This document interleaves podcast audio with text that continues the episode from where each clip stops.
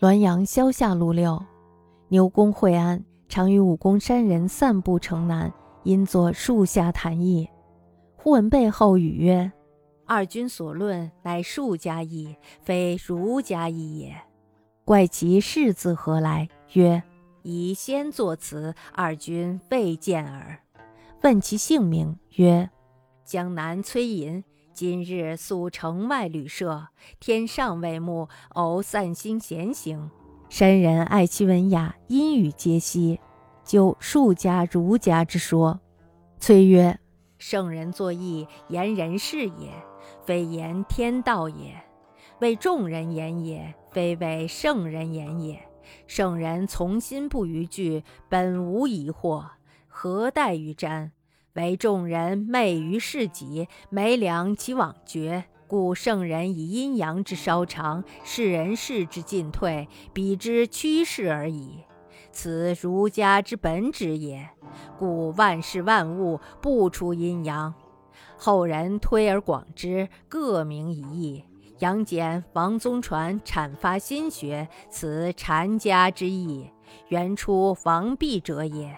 陈抟、邵康节推论先天，此道家之意，原出魏伯阳者也。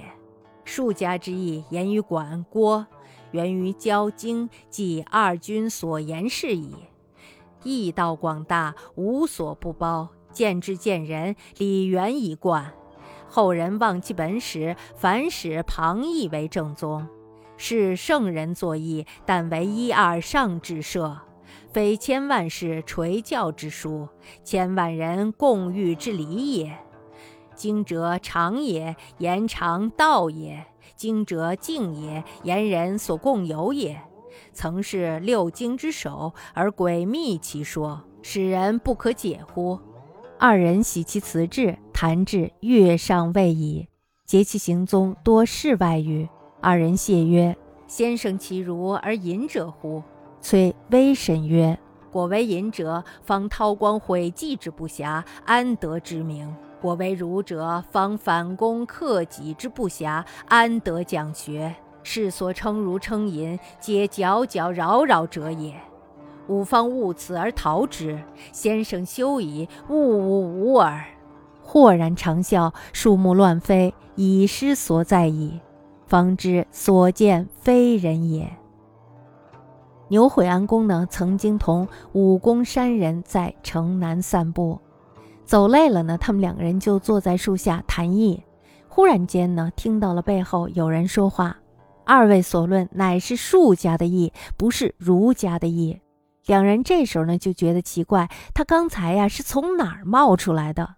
回答说：“我呀已经先坐在这里了，二位呢没有看见我罢了。”问他姓名呢，他说是江南的崔寅。今天呢，住在城外的旅店里，天还没有黑，偶尔闲走解解闷儿。武功山人呢，非常欣赏他的文雅的风度，于是呢，和他促膝而谈，推究方术家、儒家的说法。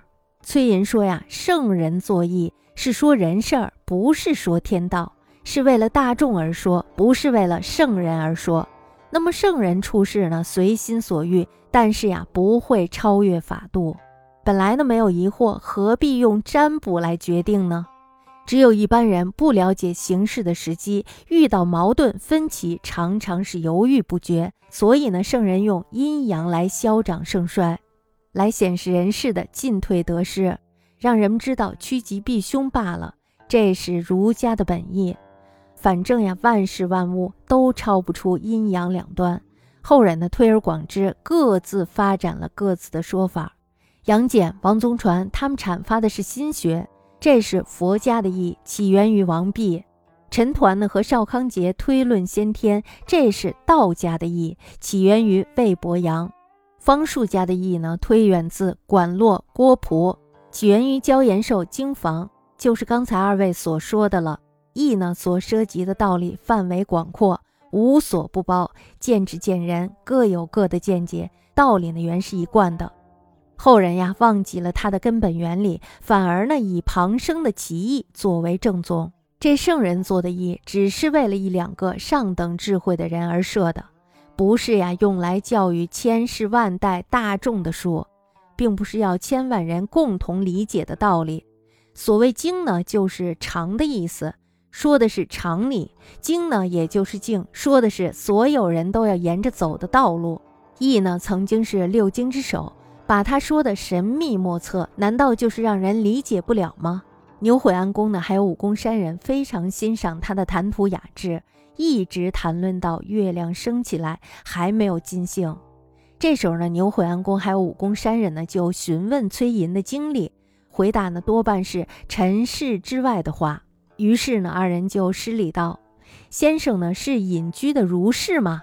这时候呢崔寅就微笑着说：“如果真的是隐士，隐姓埋名、掩藏踪迹都来不及，怎么还能让你们知道我的名字呢？如果是儒者，修身养性还都来不及，怎么能讲学呢？世上呀，所谓的儒者、隐士。”都是一些庸庸碌碌、乱七八糟的角色罢了。我正是因为讨厌这些人而躲避在此。哎，先生呀，你就不要说了，不要脏了我的耳朵。他呢，忽然“嚯”的一声长啸，树叶乱飞，已经一眨眼不见了踪影。二人这才知道，遇到的这个崔银呀，他不是人。